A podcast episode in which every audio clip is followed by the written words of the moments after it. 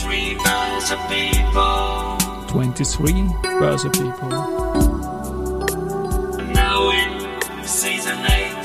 8. Now in season 8. Presented by Rosinger Group. Presented by Rosinger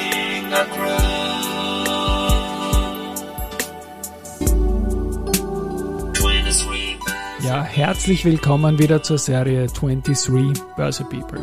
Und diese Season 8 der Werdegang und Personality Folgen ist presented by Rosinger Group. Mein Name ist Christian Drastil, ich bin der Host dieses Podcasts und mein sechster Gast in Season 8 ist Robert Schittler.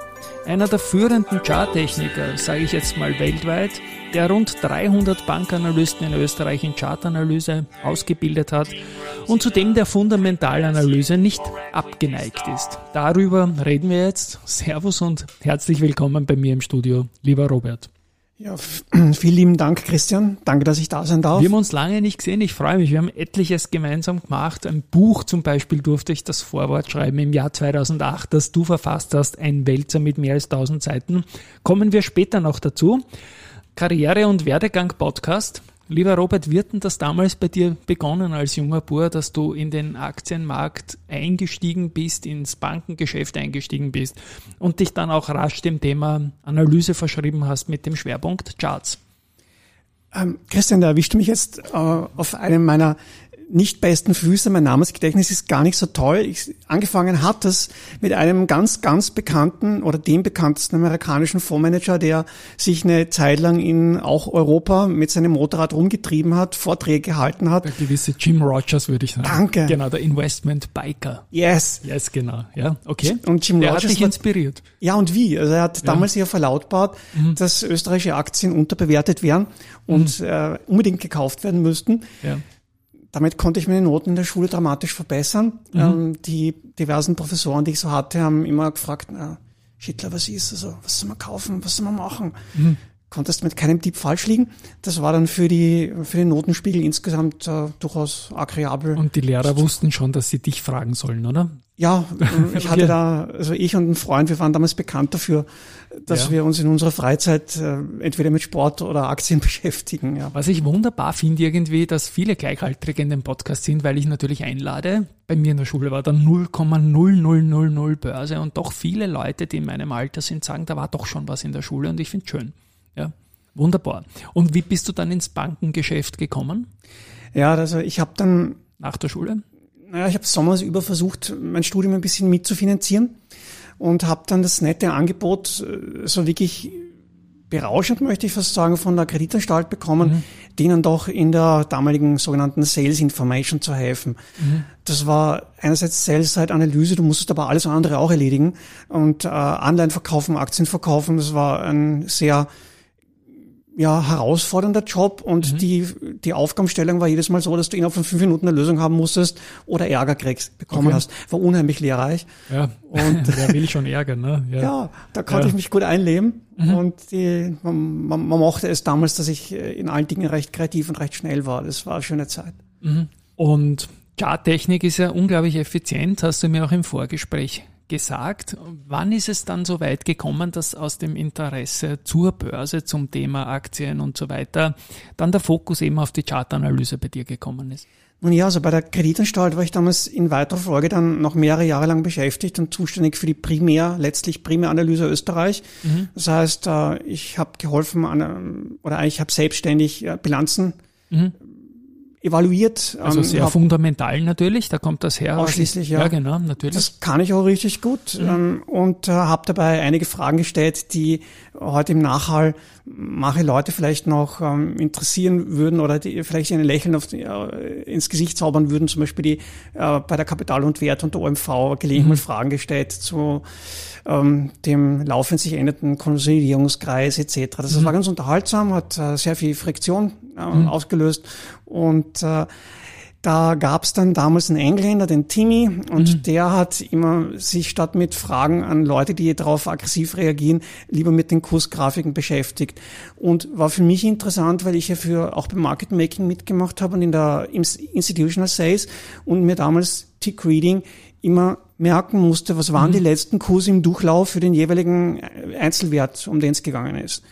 Und das Ganze zu visualisieren ist wesentlich einfacher, als sich eine Abfolge von 180, 190, 100, 100 Mhm. und 100, 100, 120 zu merken. Wenn ich das Ganze auf einen Blick sehen kann, kann ich mir 15, 20 Aktien gleichzeitig ansehen, muss es mir nicht merken. Der Chart ist also logisch die Vereinfachung des Tick-Readings. Mhm. Und damals gab es noch keine Grafikprogramme, die du so einfach verwenden Mhm. konntest. Also gab es apart gekleidete Kollegen und Kolleginnen, die am Boden mit äh, wirklich überlebensgroßen Millimeterpapierbögen gekniet sind und Xen und Nullen gemalt haben. War für mich inspirierend. Und du Und, wurdest äh, auch so ein Kollege, der apart am Boden saß und Ich habe genau. mir zugeguckt und mir überlegt, ob es nicht doch besser geht. genau. Und so ist dann nach und nach etwas entstanden, womit man dich am österreichischen Kapitalmarkt ja auch verbindet. Also wenn man Chartanalyse in Österreich nachdenkt, wer da einfällt, bist du eigentlich vorne ganz dabei, ganz vorne, sage ich jetzt mal. Und ich kann mich auch noch gut erinnern, was wir früher alles auch noch visualisiert haben. Ich habe in der Schule mal ähm, Geodreiecke, die die Mathelehrer haben, äh, mitgenommen, sagen wir mal so. Und da, glaube ich, waren wir mit Christoph Schultes von der ersten Gruppe und dir im Innenhof einer Bank und das war herrlich einfach. Da haben wir damals gerade aktuelle Stories gemacht. War super, dass ihr da mitgespielt habt. Und ja, Bleiben wir noch kurz bei deiner Bankenkarriere. Du Kreditanstalt hast du genannt, Raiffeisen warst du auch, bei der erste warst du nicht, glaube ich, oder? Nein, bei der, bei der Raiffeisen hatte ich nicht die Ehre, beschäftigt gewesen zu sein, Okay, obwohl ich mich dafür interessiert hätte, ganz Mhm. offen gestanden. Und äh, bei der ersten, oder? ja, hätte ich mich interessiert Okay. für, war Okay. nicht zur Verfügung. Mhm. Und ähm, hätte mich auch bei der Bank Austria später als Nachfolger der Kreditanstalt durchaus Mhm. Ja. noch einmal interessiert dafür. Aber da stand ich zur Verfügung. Die Herausforderung bei der Raiffeisen war aber auch ausgiebig groß genug, Mhm. um einen Arbeitstag locker zu fühlen und meistens auch noch die Wochenenden, die Krankenstände und die Urlaube. Ja, ganz, waren ganz, ganz, ganz lange Jahre, ja. Ich komme jetzt zu dem Buch, das große Buch der Börse. Das haben wir 2008 als Projekt, hat auch ein anderer Mitarbeiter damals oder ein aktiver Mitarbeiter von meiner damaligen Firma mit dir mitgeschrieben, der liebe Martin Michalki, den wir grüßen lassen bei der Gegend. Erzähl mal kurz über das Buch, die Idee dazu und warum es so dick geworden ist. Ich durfte nur zwei Seiten schreiben, das Vorwort. Deine Seiten waren ganz, ganz wesentlich und wichtig. Naja, Vorwort. Ja. Bin dir dankbar dafür. Okay, gerne, ja. Du bist eine Institution am Markt. Äh, Ich, ich glaube, du bist derjenige, der das Schwert in der Hand hält, das einem den Ritterschlag erteilt oder nicht. Ähm, Ja. Und äh, ja, also Freue ich mich. ist mir eine drüber. Ehre, dass du das gemacht hast und ich bin immer noch dankbar für. Warum wir das Buch geschrieben haben, nun ja, es gab, ich habe damals schon bei einer Ex-Freundin im Studium der Anführungszeichen mitgeholfen mit ihrer Doktorarbeit, habe dabei bemerkt, dass es einige Unschärfen gibt in den Begriffsdefinitionen. Also durchaus der eine mit von Inflation und der Inflation was anderes versteht als der nächste. Und ähm, haben dann bei der Betriebswirtschaft, wie auch im, im VWL-Bereich, sprich Börsekennzahlen und äh, volkswirtschaftliche Kennzahlen etc. immer wieder bemerkt, dass wir Fragen kriegen nach dem Motto, was genau bedeutet das? Das ist bei der Charttechnik nicht anders. Wenn da jemand fragt, wie rechnest du den RSI? Ja, da gibt es mehrere Möglichkeiten zu starten. Und da wollten wir wirklich mal, wie das Buch kapitelweise auch jeweils tituliert ist, für jedermann eine Anleitung schaffen, die von eigentlich Nullwissen bis zum vollständigen Fachwissen ausreichend und einfach erklärt ähm, zum Ziel führen soll, sprich vollständiges Auskennen und lockere Handhabe der Materie. Ich habe mir es ja nochmal angeschaut im Vor, äh, in, der kurzen Vorbereitung auf den Termin. Ich äh, bereite mich ja bewusst nicht sehr lange vor, weil es die Spontanität weg sonst. Es waren auf Seite 345 bis 564, also wirklich ausreichend, mehr als 200 Seiten dem Thema Charttechnik und technische Analyse für jedermann gewidmet. Und da ist man dann relativ rasch bei solchen Sachen wie Shaven Head und Bottom oder Bullish Engulfing und so weiter. Aber ich lade dich jetzt gerne mal ein, auch für meine Hörerinnen und Hörer, die da noch überhaupt keinen Bezug zur Charttechnik haben, sowas schon gesehen haben, ein Chart, wo es dann so Striche gibt und Linien, die sich dann schneiden und so. Probieren wir es mal. Charttechnik für Einsteiger in Worten. Vielleicht magst du das Buch als ein bisschen als Leitfaden nehmen dazu. Ist, glaube ich, gar nicht so leicht, aber du hast ja auch sehr, sehr viele Analysten ausgebildet bei ÖPWZ-Lehrgängen, ÖVFA-Lehrgängen und so weiter. Wie erklärt man Charttechnik in zehn Minuten, Robert? Nun ja, ich möchte mal, um es weniger abstrakt zu halten, denn viele Leute haben mir schon gesagt, das ist abstrakt und ähm, ich hätte es ja gern konkret. Gehen wir mal zum anderen Beispiel, das da allerdings dann in dieses münden wird. Daher keine Sorge, wenn ich jetzt kurz abschweife. Unbedingt. Stellen Sie vor, st stellt euch vor, ihr lernt eine neue Sprache, die aber nicht äh, unser lateinisches Alphabet hat, sondern eine andere Schreibweise. Mhm. Also zum Beispiel, was weiß ich, Chinesisch, Russisch, was auch immer. Gibt es ja verschiedenste. Und stellt euch vor, ihr lernt diese Zeichen, die, was das buchstabenweise für mhm. uns übersetzt in unser Alphabet bedeutet.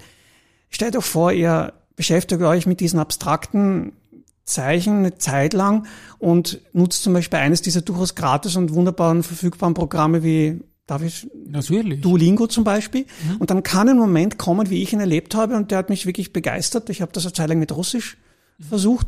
Und da kam dann tatsächlich so eine lange Aufschrift, die ich gesehen habe, russische Zeichen kyrillisch. Mhm. Meines Erachtens nach war ich extrem unterdurchschnittlich in meinem Lernfortschritt, habe aber sofort lesen können, dass da Autorennen stand. Okay. Und äh, Moment, Moment, Moment, in meinem Kopf resoniert das Ganze, heißt Autorennen, ist ja cool, ich habe es verstanden, mhm. ich kann es lesen. Und nach genau diesem Schema funktioniert es auch mit dem Chart. Der Chart, den wir, so vor, den wir so vor uns haben, ist nur eine Darstellungsform einer Kursbewegung, die wir lernen zu interpretieren, indem wir auf den Chart gucken und anhand von ein, einem Blick eigentlich feststellen sollten, ach, der hat diese spezifischen Charakteristika. Das heißt, für mich übersetzt, dass wir entweder noch eine ein massives Kaufinteresse haben, einen starken Verkaufsdruck oder dass beides nachlässt. Mhm. Und wenn jeweils das Kaufinteresse wie auch der Verkaufsdruck nachlässt, dann entsteht für uns eine interessante Situation. Es kommt zu einer meistenteils dann sogenannten Marktkonsolidierung und im Zuge derer können wir uns überlegen, ob wir unsere bestehende Position halten sollen, ob wir sie glattstellen sollen oder ob wir vielleicht sogar eine neue eingehen könnten. Mhm. Und darauf kommt es an herauszufinden, ob die Leute, die den Markt bestimmen, Entweder sind es viele, die kleinere, die kleinere Käufe und Verkäufe tätigen oder sind ein paar wenige große, die den Markt beeinflussen. Auch das kann man sehen am Kursverlauf. Dann kann ich überlegen, ob das für mich ein Hinweis darauf ist, eine Handlungsnotwendigkeit äh, zu haben. Also sprich, ob ich was tun muss oder nicht. Wenn ich mhm. Kundengelder veranlagt habe und bin schon seit zehn Jahren in Wiener Berger Long zum Beispiel mhm. und ich gucke mir guck auf den Chart, wäre zum Beispiel gestern ein interessantes Thema gewesen, dann muss ich überlegen, habe ich muss jetzt... Muss man dazu sagen, die Aktie hat gestern stark verloren, ja? Ist genau, aber wirklich auf den Millimeter genau auf der unteren Kante des Seitwärtstrends aufgeschlagen, mhm. in einem riesigen äh, Rutsch nach unten. Mhm. Im Candlesticking, du hast gerade vorhin von Shaven Bottom mhm. gesprochen und ja. Bullish und Bearish Engulfing, war das eine lange rote Candle. Mhm. Oder man kann es auch in schwarz darstellen.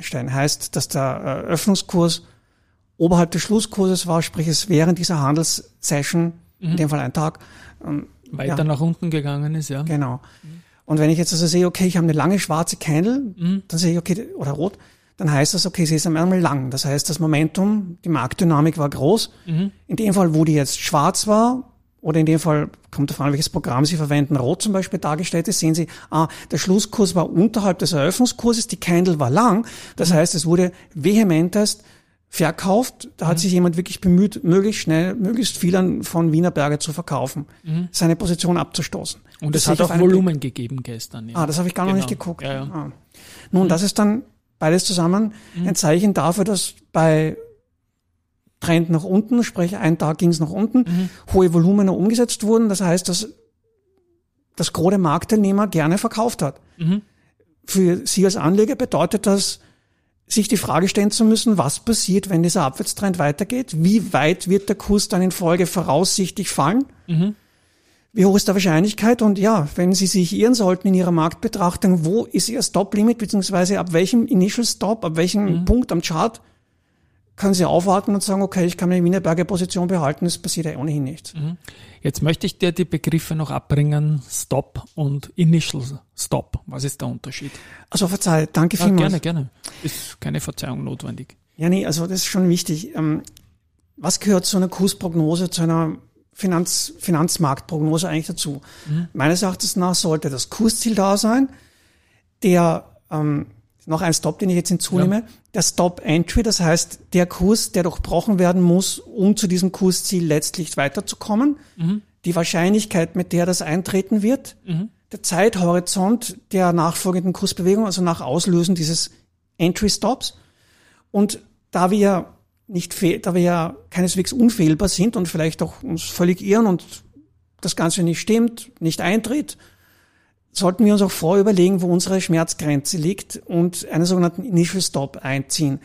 Gemäß Charts ist es dann der, die Kursmarke, ab der die ursprüngliche Prognose, sprich ich erwarte mir zum Beispiel einen Rückgang in der Wienerberger, rein vom, reines Beispiel jetzt nur, und dieser Initial Stop, Initial Stop wird durchbrochen, dann bedeutet also, um, die Einschätzung war falsch, es kommt nicht zum Rückgang, stattdessen geht der Markt entweder weiter seitwärts oder es kommt in Folge zu einem Anstieg. Also mhm. ich muss immer wissen, wo die Notbremse sein soll.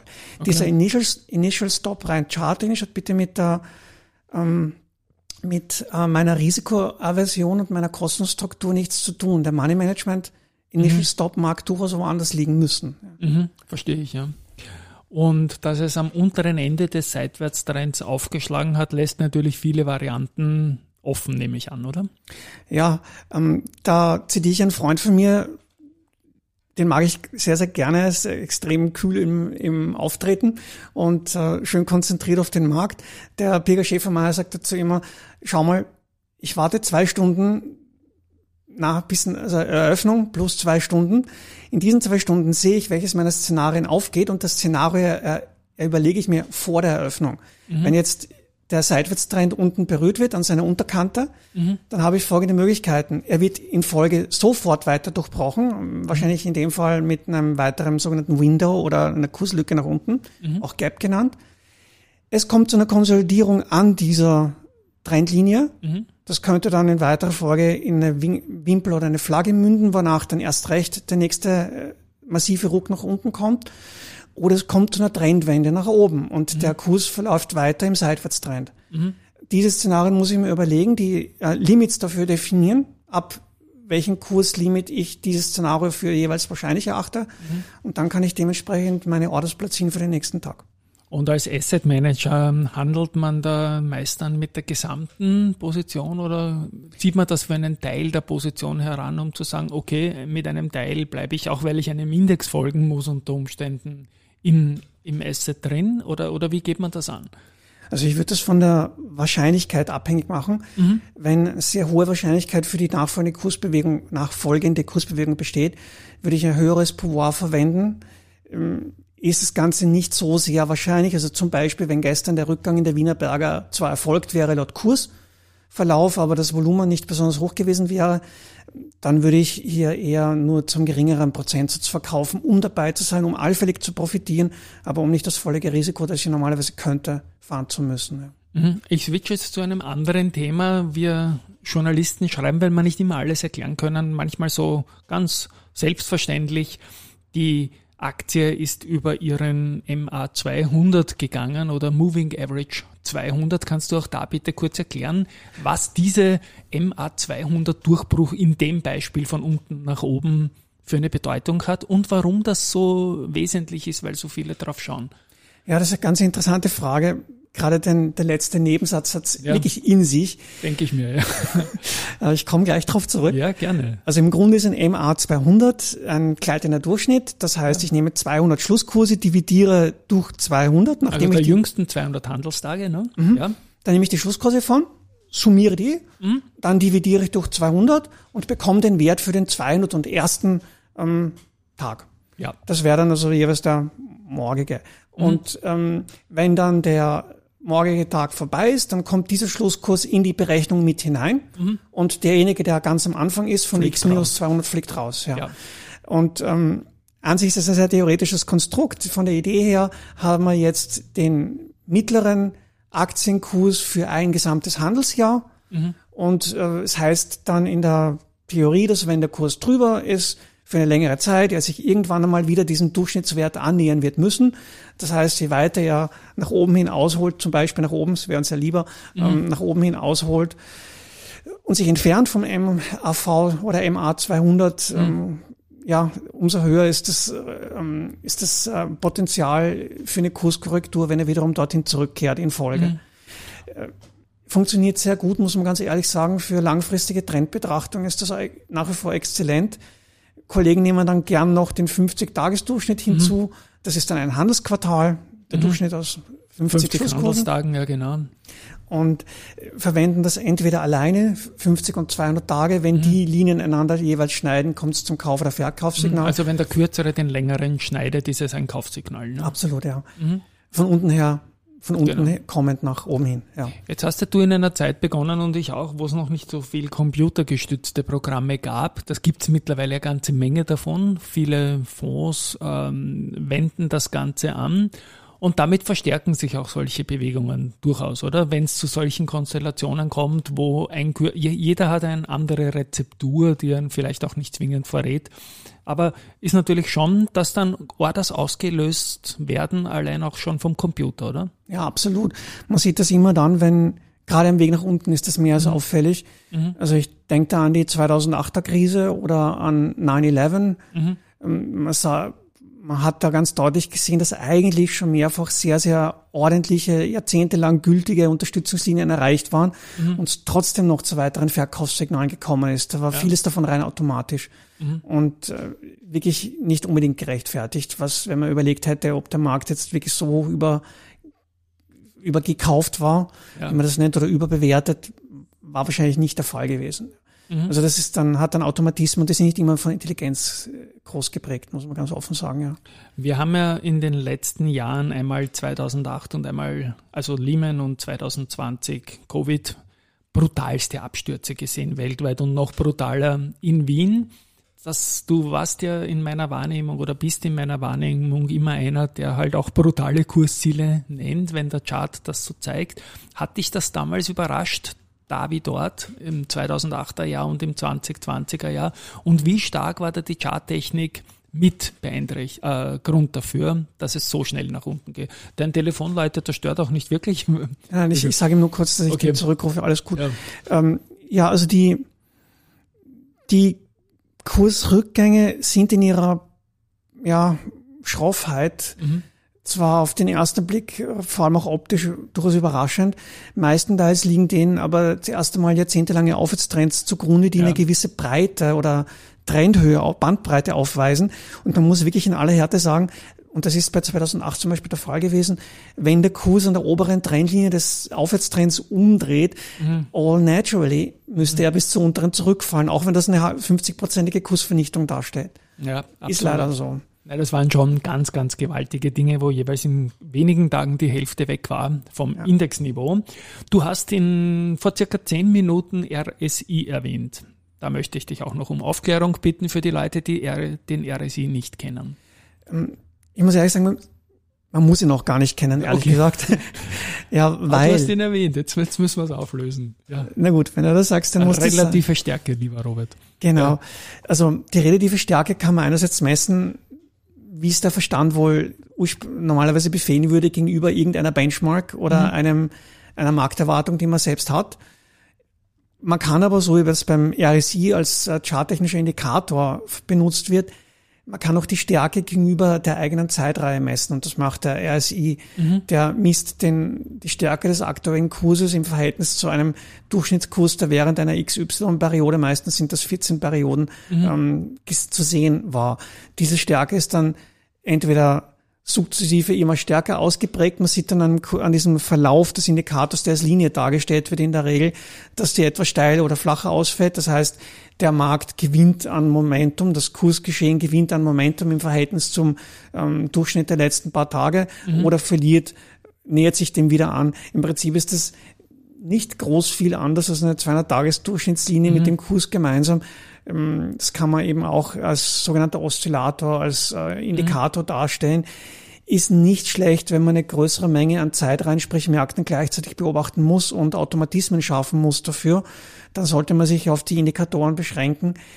Ich muss ehrlich gesagt sagen, solange Sie das nicht müssen, solange Sie ein überschaubares Portfolio betreuen oder zum Beispiel Ihr eigenes oder auch für Kunden, kann ich wirklich nur dringend anraten, lernen Sie den Candlestick zu lesen, lernen Sie Trennlinien zu zeichnen und legen Sie auf diese Linien plus vielleicht noch eine Durchschnittslinie dazu äh, entsprechende Handelssignale oder Alarmsignale, die Ihnen dann am PC per Pop-up-Window angezeigt werden. Das ist wesentlich effektiver und wesentlich seriöser als mit diesen Indikatoren zu arbeiten, die doch dazu neigen, immer wieder Fehlsignale abzuliefern. Diese dann wieder ausfiltern müssen, wofür sie wiederum eine weitere Expertise, einen weiteren ähm, weiteren Indikator brauchen und diesen wieder den einen wieder gegen den anderen abwiegen müssen. Es wird kompliziert. Ich empfehle wirklich, schauen Sie sich, wenn Sie es sich leisten können zeitlich, schauen Sie sich den Kurschart an. Es ist weit, weitaus besser. Jetzt sind der Charts auf der X- und auf der Y-Achse dargestellt. Auf der X-Achse haben wir die Zeitschiene, die ist chronologisch und auf der Y-Achse haben wir das Kursniveau. Ähm, da gibt's manchmal auch eine äh, exponentielle, eine logarithmische Darstellung. Bitte auch da ein paar Worte dazu, warum das so ist und warum das Sinn macht. Okay, also logarithmisch ganz offen gestanden. Es gibt einen Standard bei der technischen Analyse, den ich auch immer wieder übertreten sehe, wenn ich mir ja. die in Kapitelchen Arbeit von Mitbewerbern ansehe.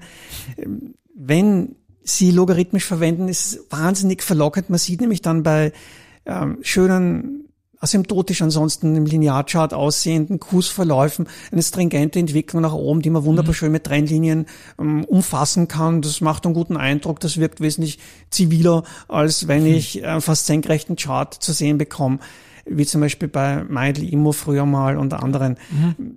Da muss ich sagen, ja, ist verlockend, aber wenn Sie einen Logarithmitenchart benutzen und darauf Trendlinien einzeichnen und glauben, dass diese Linie dann noch einmal in weiter Folge erreicht werden wird und Sie daraus ein Handelssignal generieren werden können, werden Sie überrascht feststellen, nee, klappt nichts. Hat in der Vergangenheit super funktioniert, Sie können die Linie einzeichnen, aber in der Zukunft das nächste, was Sie bekommen, ist ein Fehlsignal. Es mhm. gibt einen Standard, den man verwenden soll, nämlich linearer Chart. Mhm. Dann können Sie den Trendkanal multiplizieren, um innerhalb dessen zu operieren, auch wenn das wesentlich weniger attraktiv aussieht, als am logarithmischen Chart eine zwei Linien bloß zu haben. Das macht offen gestanden optisch mehr her, gebe ich ganz offen zu, führt aber zwangsläufig zu Fehlern und ähm, man hat dann was in den 2000er Jahren sehr gern logarithmisch auch logarithmische Charts auch benutzt, um ähm, Portfolio-Performance und Fonds-Performance ein bisschen hübscher darzustellen. Schaut wunderbar aus, ne, wenn es so steil nach oben geht. Ne? Ja, ja, es ist vor allem auch sehr verlockend, das zu benutzen, wenn die Performance nicht so toll war mhm. und eigentlich eher für den Kunden ein Minus ausweist. Denn ja. wenn ich dann einen logarithmierten Chart benutze, bekomme ich eine viel flachere Linie. Mhm. Das wirkt viel weniger schlimm, als wenn es ähm, einen Denktarif ja. nach unten gibt, den man am Chart als Haken nach unten sehen könnte. Die Leute sind allerdings mittlerweile hell genug, um auf sowas zu achten. Also ich kann nur abraten. Du hast erwähnt, dass dir die Fundamentalanalyse auch sehr am Herzen liegt. Jetzt, wie setzt du den Mix aus beiden Kenntnissen in eine Anlageempfehlung um? Ja, also ich habe bei diversen Foren immer wieder die Fragen bekommen, was soll ich jetzt verwenden und wenn ich mich entscheiden müsste, muss ich ganz ehrlich sagen, es ist ihr Geld oder das mhm. ihrer Kunden. Ja würden Sie es gerne haben, dass ein Arzt zu Ihnen nach Hause kommt und jemanden, der Ihnen am Herzen liegt, entweder beurteilt, indem er das rechte Auge aufmacht oder das linke Auge, aber nie beide gemeinsam. Mhm. Ähm, das ist die Antwort in Wahrheit. Ne? Ja, also ja. je mehr Sicherheit ich generieren kann für meine Kunden und für mich selbst, desto mehr werde ich versuchen zu bekommen. Ich werde auch nicht laut, laut Chart jetzt kaufen oder verkaufen, wenn ich gerade beim Einzeltitel, wenn ich keinen blassen Schimmer habe, wann die nächste Halbjahrespressekonferenz kommt. Das sollte ich schon eine Ahnung haben. Mhm. Ähm, und ähm, ja, sicher. Ich, ich habe übrigens auch perfekte Charts gesehen von einem Unternehmen, zum Beispiel, das äh, von Microsoft damals mhm. über eine Milliarde Zuschuss bekommen hat, um ein Software zu entwickeln. Äh, Teilsoftware für Microsoft. Das ist ein englisches Unternehmen gewesen. Der Chart war wunderschön.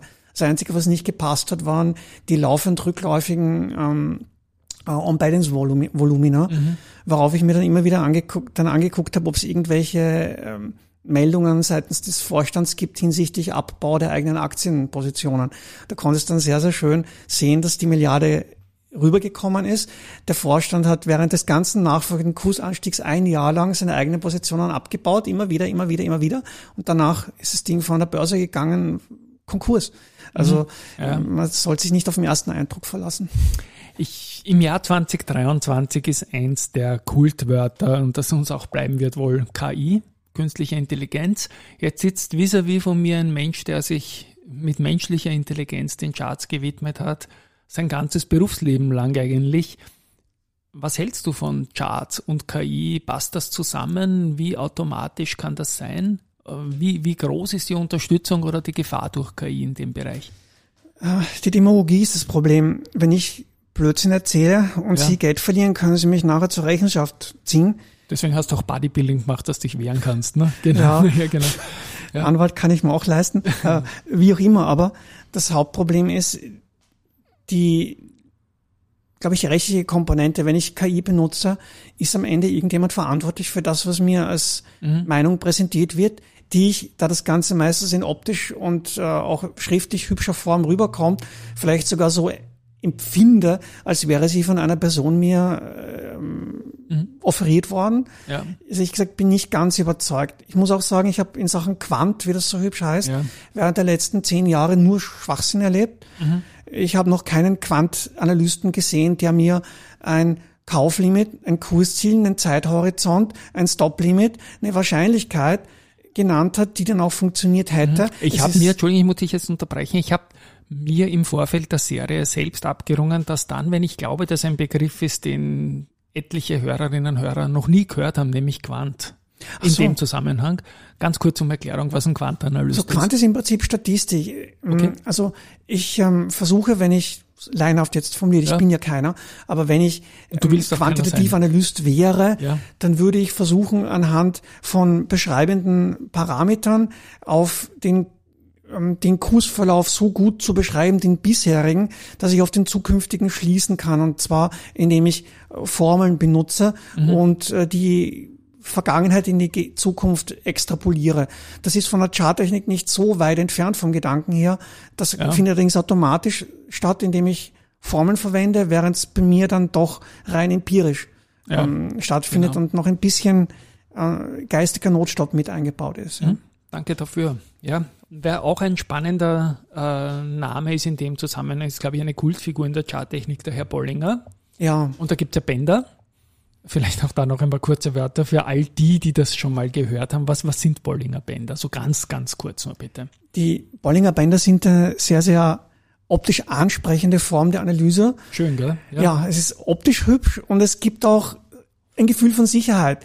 Ich habe ähm, eine Bandbreite, die mir über zwei Linien angezeigt wird, ober- und unterhalb des aktuellen Kursverlaufes. Diese Bandbreite, je nach, ähm, Kur nach Fluktuationsbandbreite des Kurses, ist etwas weiter oder etwas enger. Und man kann durchaus sagen, wenn sie sich sehr stark annähern einander, die beiden Bänder, also diese Fluktuationsbandbreite sehr, sehr eng wird, dann kommt es zwangsläufig in Folge zu einer starken Kursbewegung. Und es ist auch richtig zu sagen, ja, das jeweils andere Band, das obere oder untere, wird dann im Rahmen dieser Kursbewegung sicherlich erreicht werden. Ist völlig korrekt. Muss allerdings auch einschränkend äh, sagen, dass der John in seinem Buch auch ganz klar schreibt und es mir auch noch einmal eingebläut hat. Ich habe gesagt, pass auf, Du hast Kontakt mit ihm gehabt, mit ja, er war in Österreich mehrfach. Also, John Bollinger. ja, sonst hätte ich die Gelegenheit nicht gehabt. Aber er hat damals gesagt, ja, du, ganz klar, es ist keine Handelsanweisung, wenn meine Bänder oben oder unten in welchem Winkel auch immer berührt werden. Es bleibt dir selbst überlassen, die Interpretation so ähm, darzustellen, dass sie zu dem Kursverlauf, den du hast, zu dem zu der Zeitreihe, die du betrachtest, dann auch passt. Du musst die Einstellungen selbst treffen. Und da ist wiederum Expertise gefragt und Erfahrung. Also es ist kein, unheilbar, kein unfehlbares Instrument, das ich einfach über den Chart legen kann und hoffen kann, dass ich da entsprechend äh, dann haltbare Kauf- und Verkaufssignale bekomme. Aber Allheilmittel ist die Charttechnik sowieso keines, sollte man sich nicht der Illusion hingeben. Du hast jetzt auch in den letzten Minuten mehrfach betont, dass man immer alles gesamthaft sehen muss, auch fundamentale Gesichtspunkte reinziehen muss. Aber gibt's in der Welt und im Vokabular, du hast das kyrillische Alphabet genannt, wie, wie groß ist das Alphabet in, in der Charttechnik, wenn ich das jetzt mal, unser Alphabet hat 26, kyrillisch weiß ich eigentlich gar nicht. Wie groß, wie viele Vokabeln muss man lernen, dass man da mitreden kann? Gar ist nicht so nicht- viele, gell? Nein, gar nicht, überhaupt nicht. Das ist eigentlich un ungefähr so, wie, wie du gerade gesagt hast, 26 würden ausreichen, auch in der Charttechnik. Ja. Mehr Buchstaben unter Anführungszeichen muss man nicht können und nicht erkennen können. Sobald man die ersten paar sich angesehen hat, so wie ich sie auch immer unterrichte, ja seit Jahrzehnten, erkennt man, worauf es ankommt und braucht dann die anderen. Es gibt nämlich über 300. Man braucht sie nicht. Man erkennt ohnehin, ah, das sind gewisse Besonderheiten. Ich weiß gar nicht, wie die Formation heißt, muss ich gar nicht, aber ich erkenne anhand dieser Besonderheiten, dass am Markt sich etwas tut und dass ich ob dessen Handlungsbedarf haben werde. Darauf kommt es ja an. Spannend, spannend. Schön ist ja auch bei den Charts, dass man sie sowohl für Daytrading in Sekundenschnelle einsetzen kann, weil sich ja gerade bei Währungsbahnen unglaublich viel tut, zum Beispiel oder bei hyperliquiden großen Underlyings im Aktienindexbereich, wie zum Beispiel Nasdaq oder Dow, als auch im extrem langfristigen Bereich. Jetzt ringe ich dir noch eine, eine, eine Frage rüber oder eine Antwort ab. Der John Bollinger hat seine Bänder, du schaust dir das Ganze immer an, nicht Lust auf irgendeinen Schittler-Indikator oder so. Was wäre der, wenn es einen geben würde? Oder ist da schon alles erfunden? Ja, da, nein, gar nicht. Ähm, und ja, ich, ich kann es gleich als Aufruf nach draußen ja, okay. ähm, formulieren. Sachen Programmierung, da konnte ich mich nie richtig dazu überwinden, das zu lernen, mhm. mir selbst beizubringen. Andere sind da wahrscheinlich wiefer als ich und vielleicht auch ambitionierter.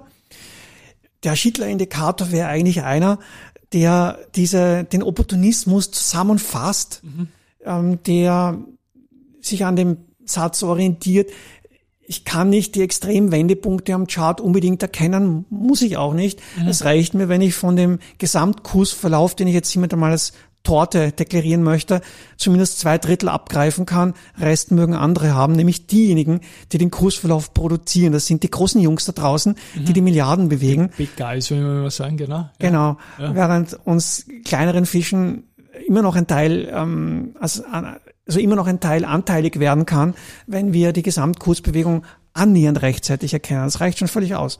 Mhm. Und äh, da würde ich jetzt einfach mal alle Indikatoren, die es da so im Standard gibt, das sind so circa mhm. 100 Stück, okay. zusammenfassen. Ähm, dann statistisch, ähm, es reicht eine Excel-Grafik, ähm, dazu sagen, okay, ich habe von 100 Indikatoren so und so viel, so und so, einen so und so hohen Prozentsatz, der mir jeweils einen Kauf, ein Neutral- oder ein Verkaufssignal ausweist, dann würde ich in der retrograden Betrachtung herausfinden, dass bei diesen entsprechenden Prozentsätzen wie viel ähm, nachfolgend Kursbewegung an tageweise, periodenweise, wie auch prozentweise nach oben oder unten die Regel war und könnte für die Zukunft dann sagen, pass auf, beim Indikatorstand von XY Prozent kann ich rechnen mit vier Tagen Kursanstieg in der Größenordnung von 20 Prozent und das ist der erste Tag. Dann brauche ich nur noch eine Glocke laufen, zu, äh, einen Counter laufen zu lassen, Tag eins, Tag zwei, Tag drei, Tag vier, Schluss mit, der, mit, mit dem Trade. Und ich habe auch sogar schon jemanden kennengelernt, der sowas ähnliches schon entwickelt hat, aber er hat sich jetzt in die Immobilienwirtschaft zurückgezogen. Ja, vielleicht, vielleicht kommt ja noch ein eine, eine Sache von dir und wenn der Douglas Adams irgendwas programmieren würde, würde überall 42 rauskommen, glaube ich, ne? als Antwort auf überhaupt eh alles aus dem Universum, was wir ja auch kennen. Das war jetzt fachlich nicht ganz kompetent, aber ich glaube, der eine oder andere wird es herleiten können, was ich jetzt gesagt habe. Lieber Robert, es war mir ein Volksfest. Ich spiele meine Abspannmusik. Ja, alles Gute dir. Du hattest, du bist nicht alleine gekommen. Du hast auch einen hervorragenden Top-Hund mitgehabt, der uns im Vorgespräch Freude gemacht hat und jetzt die ganze Folge mitgelauscht hat. Vielleicht kann er das programmieren. So interessiert, wie der da immer geschaut hat, ist ein Traum einfach. Ne? Er ist definitiv klüger als ich, kein Thema. Das hast jetzt du gesagt, aber er schaut klug aus, sagen wir mal so. Ist er. An euch da draußen, ich hoffe, es war ein spannender Crashkurs, so wie auch für mich. Tschüss einmal von meiner Seite. Vielen Dank, Christian. Ich danke dir ganz herzlich, dass ich hier sein durfte, dass wir hier sein durften. Und ja, also war mir ein Volksfest, kann ich nur zurückgeben. Volksfest sage ich gern. Tschüss und Baba.